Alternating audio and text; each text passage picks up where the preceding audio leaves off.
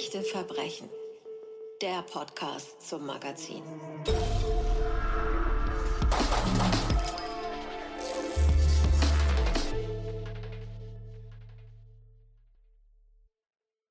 Wie schön, dass Sie uns eingeschaltet haben. Willkommen bei Echte Verbrechen, der Podcast. Mein Name ist Anja Görz und zu Gast ist heute die Kollegin Katrin Bartenbach, die sich für uns zurückbegeben hat ins Jahr 1889 und hier einen mysteriösen Fall im österreichischen Adel recherchiert hat. Hallo Katrin. Hallo Anja, guten Tag. Ja, der historische Fall für unser Magazin Echte Verbrechen. Das sind ja immer Geschichten, die noch nicht gelöst sind, die vielleicht auch bis heute Rätsel aufgeben. Nimm uns erstmal mit in das Jahrhundert 1889. Äh, in was für einer Zeit sind wir da unterwegs?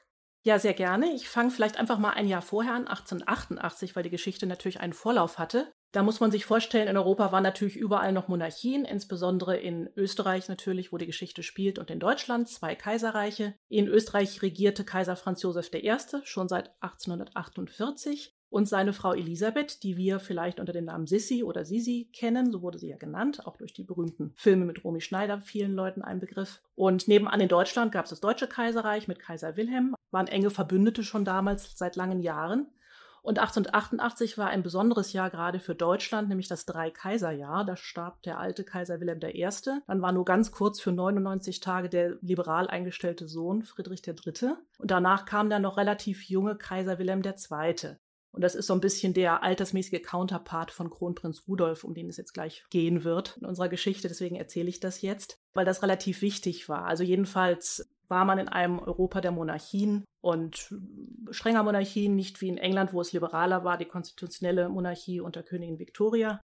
Ja, und in Österreich hatte das Kaiserpaar eben einen Sohn, unseren Kronprinz Rudolf der völlig andere Ansichten vertrat als sein Vater. Der war auch eher liberal eingestellt, ein sensibler, naturwissenschaftlich interessierter junger Mann. Der hatte aber so Probleme mit seinem Vater und das ist, glaube ich, mit einer der Gründe, warum es am Ende so gekommen ist, wie es kam in der Geschichte von Meierling, dem Kriminalfall Meierling, um den es ja geht heute bei uns. Zu dem kommen wir jetzt mal. Im Jenseits sind alle Seelen gleich, heißt deine Geschichte. Und das ist, wie gesagt, ein sehr alter Fall mit Monarchiebeteiligung, so nenne ich es jetzt einfach mal. Erzähl uns mal, was da los gewesen ist. Ja, also der nämliche Kronprinz Rudolf war ein erwachsener Mann von 30 Jahren ungefähr und wartete im Grunde schon seit zehn Jahren, seit er erwachsen war und seine Ausbildung abgeschlossen war, darauf eigentlich jetzt mal Kaiser zu werden.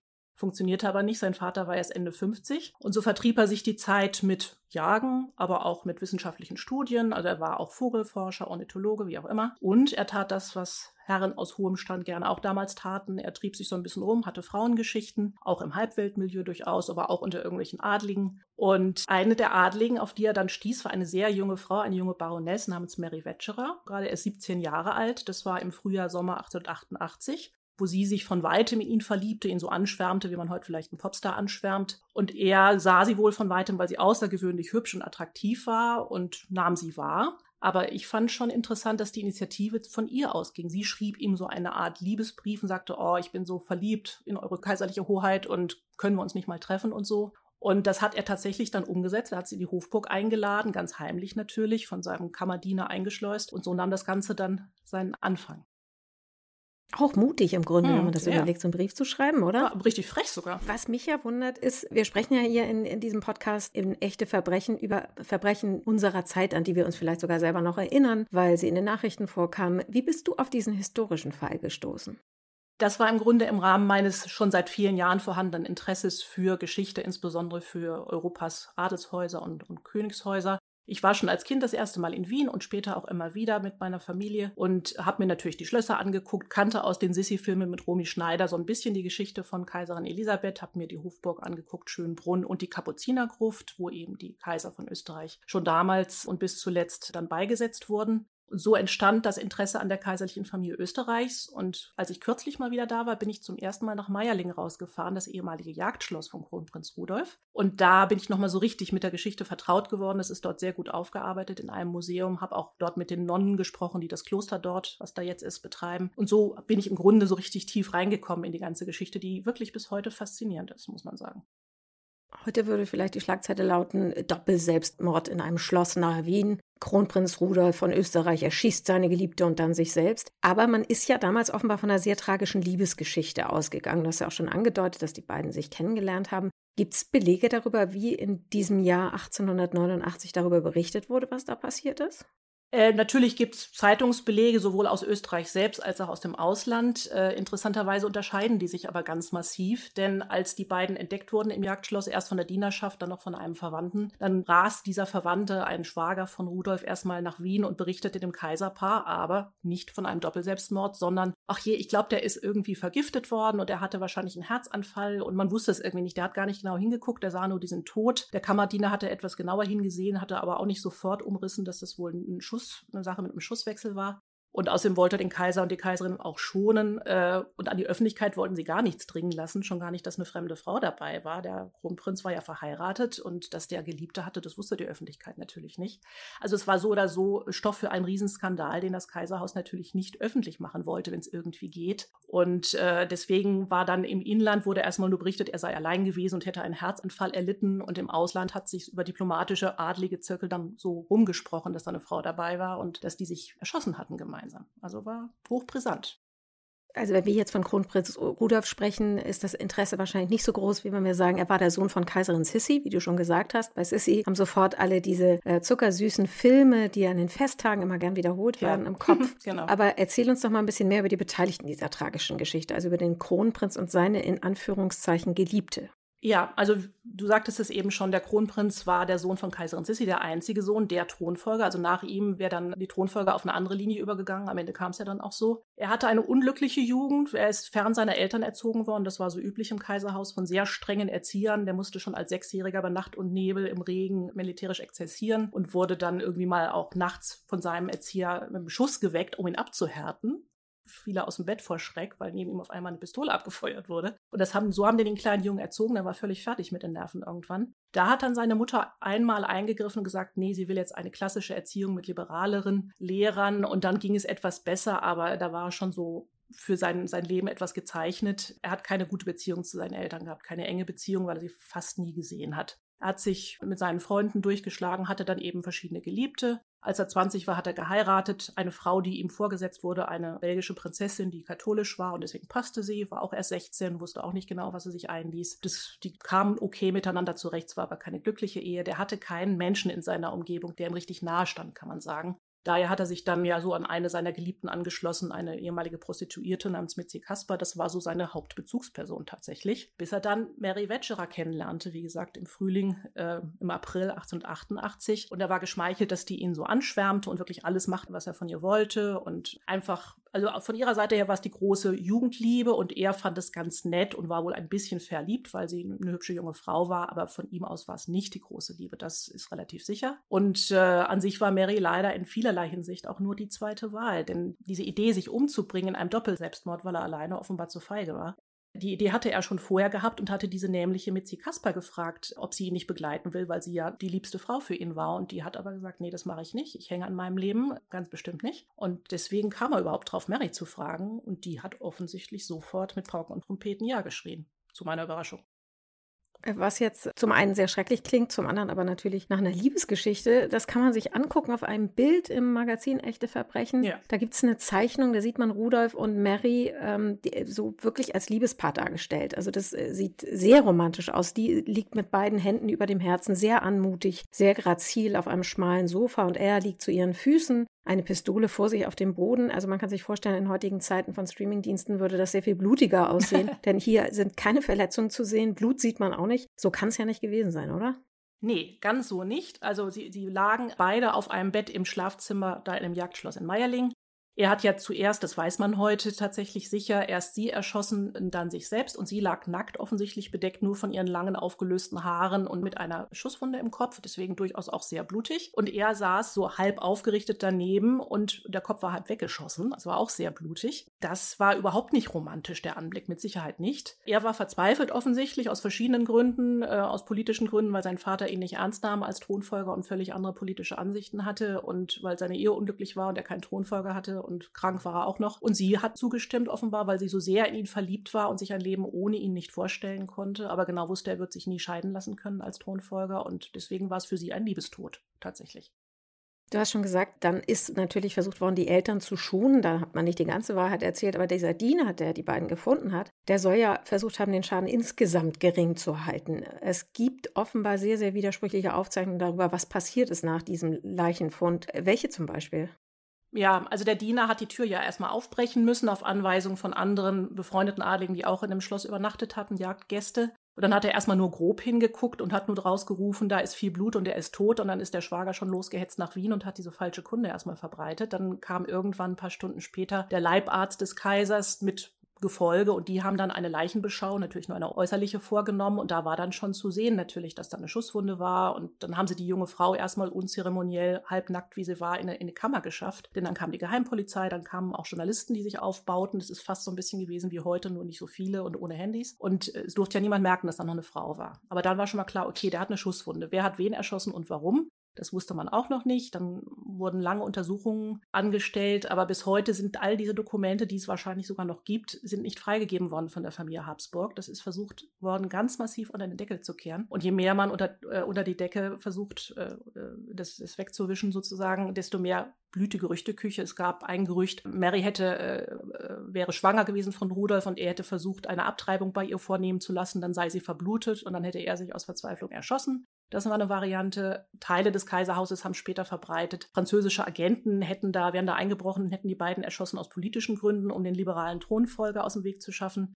Eine andere Variante war, dass zwei Onkeln von Mary Wetscherer ihre Ehre wiederherstellen wollten und Rudolf dann unter vorgehaltener Pistole zwingen wollten, quasi zu schwören, dass er sie später mal heiratet. Es gab ganz, ganz wilde Theorien wow. von bis. Ja, aber was offenbar ja belegt ist, ist, dass man sich bei Hofe mit der Regierung geeinigt hat, darüber, dass das Thema Selbstmord auf jeden Fall vertuscht werden muss. Du hast schon gesagt, das hatte auch eine politische Dimension, die man ja daran sieht. Warum war das so ein Skandal?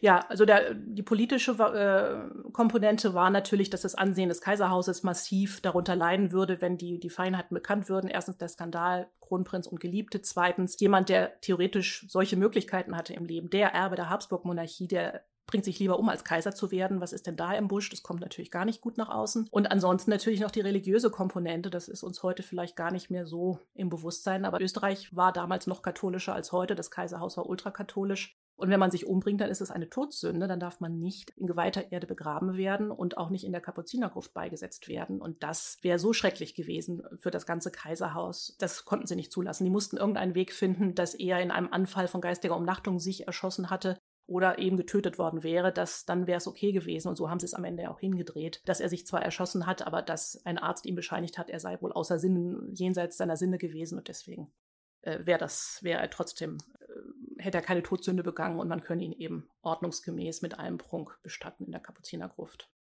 Nun hast du gerade schon gesagt, es waren wahnsinnig viele Leute da, zwar ohne Handys, aber diese Leute waren da und gequatscht worden ist damals wahrscheinlich genauso wie heute. Oh, ähm, ja. Du hast ja so ein paar Gerüchte auch ja. schon erzählt. Also es wird nicht lange gedauert haben, äh, bis die ersten Geschichte die Runde gemacht haben und es ist ja wahrscheinlich auch von vielen Seiten ermittelt worden. Also es wird immer Leute gegeben haben, die wissen wollten, was wirklich passiert ist. Gibt es denn Belege, du hast ja gesagt, einige sind weggeschlossen und an die kommt man bis heute nicht ran, aber gibt es Belege über die wirklichen Hintergründe? Es gibt einmal natürlich in Teilen gab es dann hinterher doch Möglichkeiten, ein wenig darin zu lesen, weil Verwandte und entfernte Freunde von Nachkommen der Habsburger dann doch auch mal in den Tagebüchern der anderen Kaisertochter Marie Valerie, der jüngsten Schwester von Rudolf, nachlesen konnten, was denen erzählt wurde. Da hieß es dann schon eben, er hat erst Mary erschossen und dann sich selbst. Es gab diese, den Arztbericht, die äußere Leichenbeschau, wo auch von zwei Schusswunden die Rede war. Und dann gab es natürlich den ganz spannenden Fall in den 90er Jahren, als ein, ein Hobbyforscher, ein Hobbyhistoriker, den diese Frage auch nicht losließ, was denn denn wirklich passiert war, der hat sich wirklich aufgemacht und hat die, die Gebeine der jungen Mary Wetschra ausgegraben, die auf einem Friedhof ganz unzeremoniell in der Nähe von Meierling damals äh, unter Ausschluss der Öffentlichkeit beerdigt worden war. Der hat die ausgegraben mit zwei Kumpels und vier Wagenhebern, hat er diese Grabplatte hochgehoben, hat die Gebeine geklaut, hat die zu einem Gerichtsmediziner gebracht, hat behauptet, das sei seine Großtante und hat dann bestätigen lassen, ja, das ist eine 17-Jährige, die um 1888, 89 begraben wurde und die ist, die hatte in der linken Schläfe eine Schusswunde. Das heißt, sie muss erschossen worden sein, weil sie Rechtshänderin war. Das konnte man alles feststellen. Und dann ist er damit zur Kronenzeitung in Österreich, das ist deren Bildzeitung quasi, und hat die Story einem Journalisten angeboten, einem gewissen Georg Markus, der das dann auch weiter erforscht hat, inzwischen auch bekannt ist als Spezialist für das Thema Meierling. Und danach wusste man dann schon etwas besser, nachdem eine moderne gerichtsmedizinische Untersuchung stattgefunden hatte, wie es wohl gewesen sein muss. Nämlich Rudolf hat, die saßen nebeneinander im Bett quasi, er hat sie erst in die linke Schläfe geschossen. Dann hat er mit Hilfe eines Spiegels sich selber in die rechte Schläfe geschossen, um den richtigen Schusskanal zu finden, damit er auch wirklich sofort tot wäre. Und so war es wirklich. Und das weiß man alles, weil diese Gebeine geklaut wurden damals in der Neuzeit. Du als Monarchiefachfrau, erzähl uns noch mal, was dieses gewaltsame Ende des Thronfolgers dann äh, für Auswirkungen hatte, also auf die kaiserliche Familie zum einen, aber auch auf die Habsburger Monarchie. Ja, also viele, viele schlechte, schlimme Auswirkungen. Die Familie war natürlich völlig, völlig fertig mit den Nerven. Selbst die sonst äh, wenig an ihren Kindern interessierte Kaiserin hat also tagelang nur geweint, hat den Rest ihres Lebens danach nur noch schwarz getragen. Die, also die älteste Schwester war sowieso schon vorher gestorben, aber es gab eben noch zwei Schwestern, die waren auch beide unglaublich traurig. Der Kaiser war hat solche Schuldgefühle gehabt, dass er tatsächlich dann sofort danach das Jagdschloss hat in ein Kloster und eine Klosterkirche umbauen lassen, um Sühne zu tun, weil er seinen wohl wirklich auch sah jetzt, dass er seinen Sohn falsch behandelt hatte. Und ganz Europa war entsetzt. Es war ein schrecklicher Vorfall. So, so etwas hatte es noch nie gegeben in irgendeinem Kaiser- oder Königshaus in Europa. Es war ganz schlimm. Und natürlich auch für die, für die Witwe und die Tochter mag man sich gar nicht vorstellen. Also die waren natürlich dann auch, standen im Mittelpunkt. Es wurden Gerüchte, die ganzen Gerüchte haben denen ja auch wehgetan, die man in den Zeitungen lesen konnte. Es war grauenhaft. Und für die Monarchie bedeutete das natürlich das Schlimmste, was einem Königs- oder Adelshaus passieren kann. Der einzige männliche Erbe war weg. Das hieß, dass in direkter Linie es nicht mehr weiterging. Die Töchter konnten nicht erben. Das ist äh, das saalische Erbfolgegesetz, das funktioniert nicht. Also ging es an einen Neffen äh, von Kaiser Franz Josef, der ist ja dann sehr, sehr alt geworden, der ist ja erst 1916 gestorben. Das heißt, sein, sein jüngerer Bruder, der sonst hätte Kaiser werden müssen, war schon tot, aber der Sohn des Bruders von Franz Josef, das war Franz Ferdinand, der Thronfolger, der dann in Sarajevo ermordet wurde durch ein Attentat, was ja auch mit als Auslöser für den Ersten Weltkrieg gilt. Das, ja, das war ein, äh, eine, eine merkbare Folge dessen. Und dann wurde der auch noch ermordet, noch ein Thronfolger weg. Und dessen Neffe wiederum, das war dann der letzte österreichische Kaiser, Karl I., noch für zwei Jahre bis Kriegsende, bis der dann ins Exil musste. Wow, dann gucken wir nochmal auf diese angebliche Liebesgeschichte, also wenn man sie so nennen will, denn es war ja eigentlich eine sehr, sehr tragische Geschichte, wenn man sich das genauer anguckt, was mit Mary passiert ist. Ähm, zum einen, dass sie sich hat überreden lassen, bei diesem Doppel-Selbstmord, wenn man es mal so nennen will, mitzumachen. Aber du hast schon angedeutet, dass sie nach ihrem Tod ja eine, ich nenne es jetzt mal unwürdige Behandlung, das drückt es eigentlich gar nicht richtig aus. Aber mhm. was weiß man darüber? Ja, also sie hat natürlich, weil es ja alles heimlich vonstatten gehen musste, sie hat zwei, drei Abschiedsbriefe geschrieben, die sie in ihrem Zimmer zu Hause in Wien, sie lebte mit ihrer Mutter und ihrer Schwester zusammen, da hat sie das zurückgelassen. Die Mutter fand diese Briefe, war natürlich alarmiert, ist zum Kaiserhaus, äh, hat Auskunft verlangt, hat zunächst keine Auskunft bekommen. Schlimmerweise hat man der Mutter, als schon klar war, dass die beiden tot sind, als erstes gesagt, ja, ihre Tochter hat den Kronprinzen vergiftet. Da war sie natürlich also völlig, völlig entsetzt. Stimmte ja nicht mal. Und dann durften zwei Onkeln von ihr, von, von Mary, also Brüder, äh, ein Bruder und ein Schwager von der Mutter, durften hinfahren nach Meierling und die, die junge Frau abholen, die Leiche der jungen Frau. Die mussten sie selber notdürftig bekleiden, sollten sie mitnehmen, durften aber keinen Leichenwagen bestellen. Das hätte ja Aufsehen erregt. Die haben also eine Kutsche genommen, haben das arme Mädel zwischen sich in die Kutsche gesetzt, damit sie aussah, als, würde, als lebte sie noch. Und weil sie immer in sich zusammensagte, haben sie ihr dann einen Besenstiel zwischen Kleid und Korsett gepackt, damit sie gerade saß. Das muss man sich vorstellen, wie im Horrorfilm und sind dann zehn Minuten mit der Kutsche weitergefahren zum äh, Stift Heiligenkreuz. Da gab es einen kleinen, kleinen Friedhof, da sollte sie dann beerdigt werden. Das wurde dann auch gemacht, aber wirklich nur heimlich still und leise. Die Mutter durfte nicht hinfahren. Ganz übel, ja. Also später hat man ihr dann noch ein Grabkreuz gesetzt, aber man hat sie wirklich so schlecht wie nur irgend möglich behandelt. Und dazu hat dir der Journalist, von dem du vorhin erzählt hast, der sich sehr, sehr genau mit diesem ganzen Fall auseinandergesetzt hat, ja ein bisschen mehr erzählt, oder? Ja, das ist richtig. Mit dem hatte ich auch ein Gespräch zu dem Thema. Ähm, der hat auch ein Buch darüber geschrieben. Zudem kam ja damals dieser, dieser Hobbyhistoriker und Grabräuber und hat ihm dann gesagt, hier, schauen Sie mal, hier ist der, der Kopf von Mary Wetscherer, der, der Totenkopf de facto. Und wollen Sie nicht eine Geschichte darüber machen? Ich habe die Gebeine äh, gefunden und äh, kann jetzt nachweisen, dass sie erschossen worden ist und mithin dann ja wohl auch Rudolf. Ich habe Neuigkeiten. Und der hat dann tatsächlich da auch einen ganz großen Bericht drüber gemacht. Erst hatte er große Zweifel, war ja auch nicht wirklich legal, äh, Gebeine auszugraben. Ähm, aber Georg Markus hat dann äh, wirklich noch weiter geforscht und ist noch zu sehr, sehr interessanten Erkenntnissen gekommen. Es sollte zum größten Abenteuer meines Lebens werden, als mich ein Herr Flatzelsteiner 1992 anrief und mir mitteilte, er sei im Besitz unter Anführungszeichen der sterblichen Überreste der Mary Wetscherer. Ich habe natürlich geglaubt, ein Verrückter ruft mich an, bin der Sache aber nachgegangen und habe dann auch in meiner Zeitung darüber geschrieben. Am Tag des Erscheinens hatte ich Angst, wenn das Ganze nicht stimmt, dann sind das die zweiten Hitler-Tagebücher, aus die dem Stern passiert sind. Aber es hat sich herausgestellt, es stimmt. Mary Wetscherer hat tatsächlich nicht in ihrem Grab gelegen. Ja, und so kam es zu dieser Geschichte, die dann sehr viel Aufsehen erregt hat.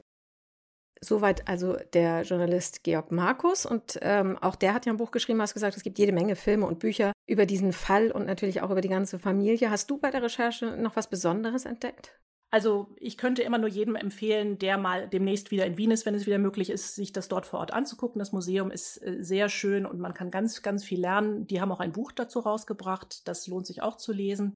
Und ansonsten, wen es wirklich sehr interessiert, es gibt eine sehr gute Biografie von Kronprinz Rudolf von der Expertin Brigitte Hammann. Die hat auch über Kaiserin Elisabeth schon eine, eine wirklich ausführliche Biografie geschrieben. Das ist eine super Lektüre wenn man jetzt und auch vielleicht noch in Zukunft im Lockdown sitzt und äh, sich zu Hause gemütlich macht und sich mal ein bisschen weiterbilden will. Und wer es ein bisschen entspannter mag, der kann auch einfach mal einen Film oder eine Serie gucken. Gibt es auf YouTube ganz umsonst zu gucken. Es gibt einen alten Film mit Christiane Hörbiger und Rudolf Prack von 1956. So ein bisschen, das ist wie die Sissi-Filme, nur halt über Kronprinz Rudolf und Meierling. Oder eine modernere Serie mit dem schneidigen Max von Thun als Kronprinz Rudolf, mehrteilig, auch auf YouTube. Also das hat mir auch Spaß gemacht, das kann ich wirklich empfehlen.